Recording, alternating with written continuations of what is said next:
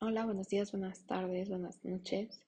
Sean bienvenidos todos a Conversando Ando. En este nuevo capítulo les voy a hablar un poquito más sobre el entretenimiento y algunos deportes. Pero bueno, vamos a comenzar brevemente con estas películas que se aproximan el estreno en el cine. Es más, de las que les voy a hablar, ya van a poder comprar sus boletos en taquilla o vía internet. Maverick es dirigida por Joseph Konsinki que se trata sobre un jugador de apuestos llamado Red Maverick, que siempre sabe lo que tiene que hacer para ganar. Este tiene una... El sheriff Zone siente una auténtica admiración por sus jugadas, pero al mismo tiempo no cree que él juegue limpio. O sea, suena demasiado interesante. Yo creo que todos deberíamos de darle la oportunidad e ir al cine a verla. Esta es demasiado famosa Creo que hay demasiadas películas de esta que es Jurassic World, pero renovada claramente. Esta va a tratar sobre el tiempo después de los sucesos, en los que Fallen Kingdom, donde los dinosaurios han vuelto a tomar el control de toda la Tierra y los humanos tardan en aprender a convivir con ellos. Wow. Esta está dirigida por Frank Marshall Patrick. Creo que no sé sinceramente si nos tenemos que ver como todas las películas que han salido de esta, pero deberíamos de ir a verla y aprender un poquito más sobre este mundo de Jurassic World. El siguiente es Buzz Lightyear, creo que es una de las que más me emocionan de estos próximos estrenos. Creo que la mayoría de nuestra edad ha crecido con Toy Story y esto se trata sobre un spin-off de esta misma, que es dirigida por Angus MacLean, que es quien dirigió Buscando a Dory, gran película. Y se trata sobre la historia de los orígenes de Buzz Lightyear y de cómo pasó de ser un piloto de pruebas al astronauta que inspira el juguete que conocemos, que estuvo con Andy. Creo que es una película increíble.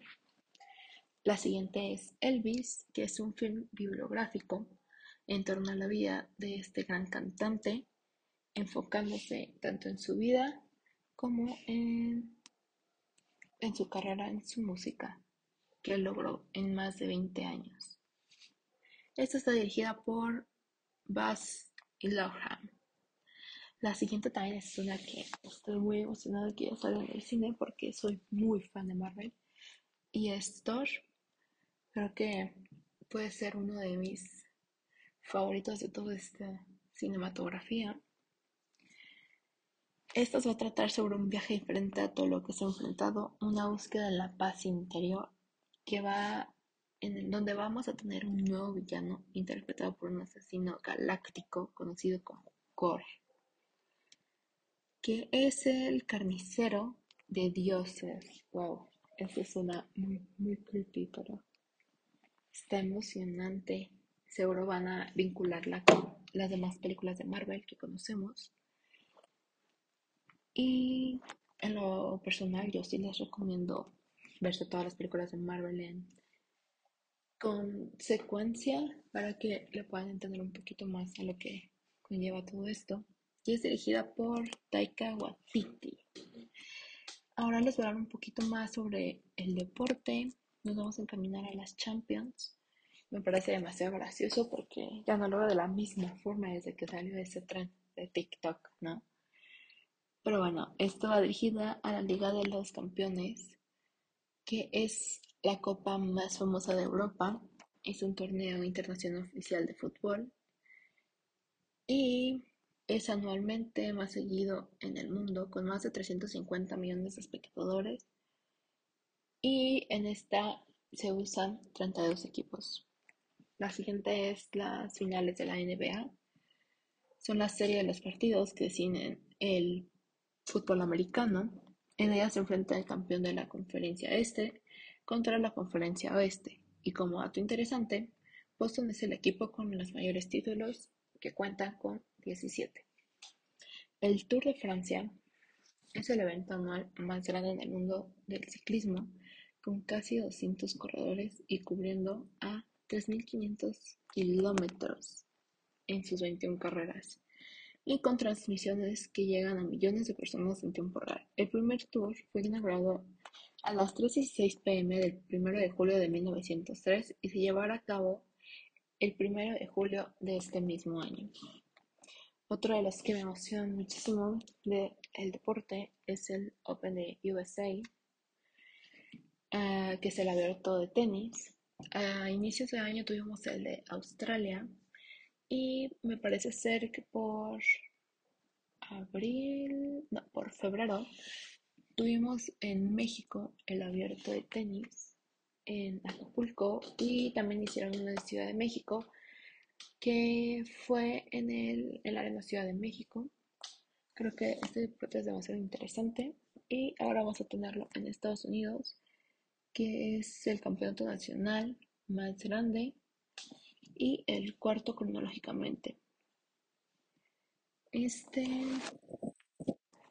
este lo llevan tenistas como Stefano, este Alexander, que son grandísimos. Creo que va a estar muy muy bueno.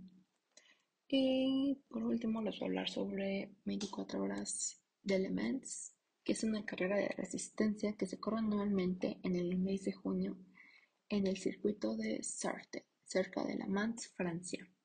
Es como, para que lo relacionen un poquito más, a ser como Fórmula 1, pero en Francia. Es organizada por el Automóvil Club y ha sido puntable para el Campeonato Mundial de Resistencia entre las décadas de 1950 y 1990. Y nuevamente lo volvemos a ver en el 2010 y este dará comienzo, como bien lo mencionaba, esta carrera se hace en junio, así que se realizará el próximo mes en Francia.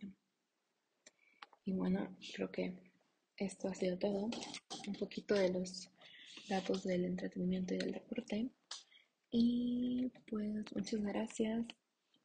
Sean nuestras redes sociales. Espero sus comentarios sobre cuál, qué película es por la que están más emocionados y sobre qué deporte es el que les emociona más.